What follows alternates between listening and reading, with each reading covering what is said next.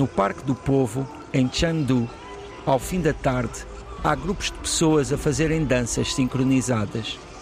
Avançando por caminhos, entre lagos e vegetação, há gente que aproveita o fresco, cantando karaoke.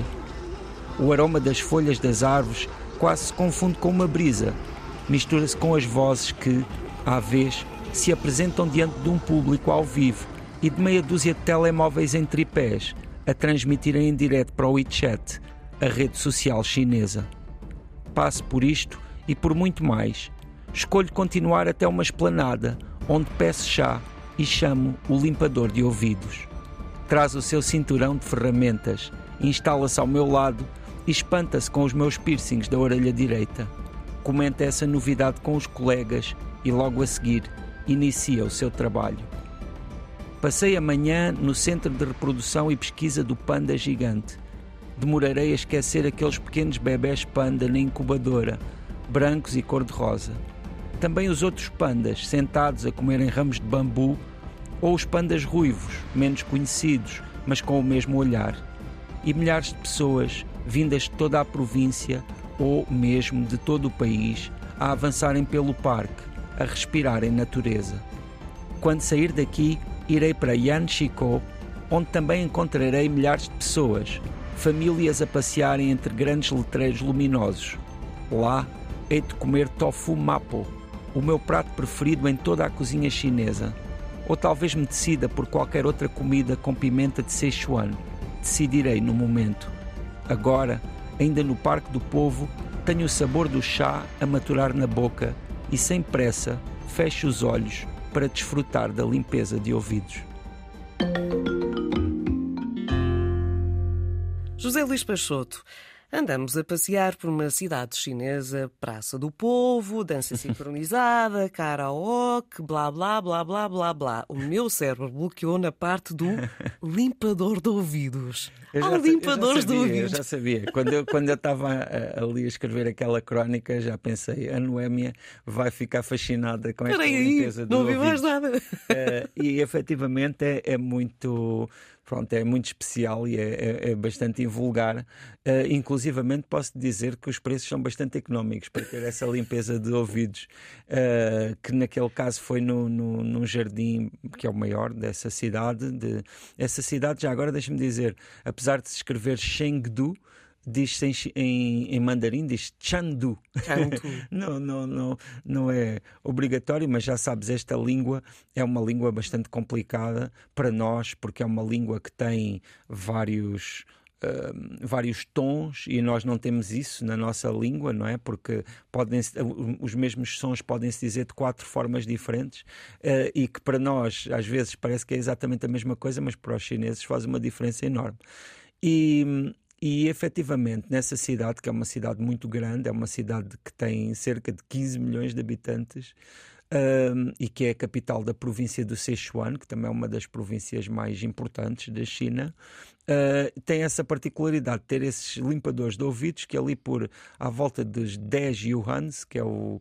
Portanto, pronto, a uh, o, o, o dinheiro não é? na China, que equivale mais ou menos a um euro, fazem-te uma limpeza de ouvidos que até ficas logo a ouvir bastante melhor. e que, pronto, é, utilizam vários utensílios que normalmente trazem à cintura. Assim, Mas essa parte preocupou-me um bocadinho. Tu falaste em vários utensílios, portanto estamos a falar de. Não, normalmente lembro-me que colocam como uma, uma espécie de uma pequena varinha que depois queimam a ponta. ah, pronto, não sou um especialista. Porque é mas- aqueles de cera que existem. Sim, sim, acho que sim. Também tem assim umas, umas pequeninas colherzinhas, vá lá, com, que raspam ali tudo muito bem, todas aquelas crescências. então é, é uma limpeza completa.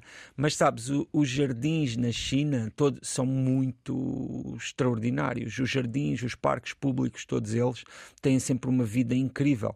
Essas danças sincronizadas que eu referi ali muito rapidamente chegam a ser incríveis, com centenas de pessoas todas a dançarem ao mesmo tempo.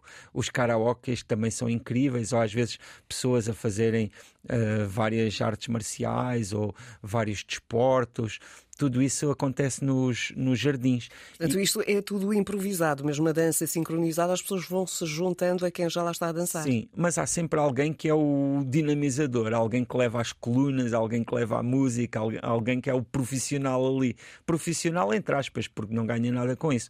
Normalmente são, são essas É como um flash mob. Mas... Uh, Sim, mas essas iniciativas são, são por parte de pessoas já reformadas, que têm pronto, esse, esses hobbies e são diários e são constantes e principalmente naqueles uh, naqueles meses de mais calor, quando fica muito calor, depois ao fim da tarde os jardins e durante a noite enchem-se de gente.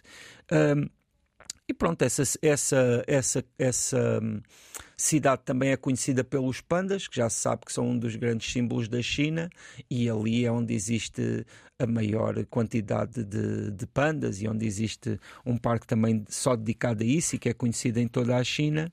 E, e também um outro aspecto importantíssimo desta cidade e que é também conhecido em toda a China é a sua culinária porque Sichuan é, é, o, é, uma das culinárias mais apreciadas e mais difundidas em toda a China e que é uh, conhecida por ser muito picante.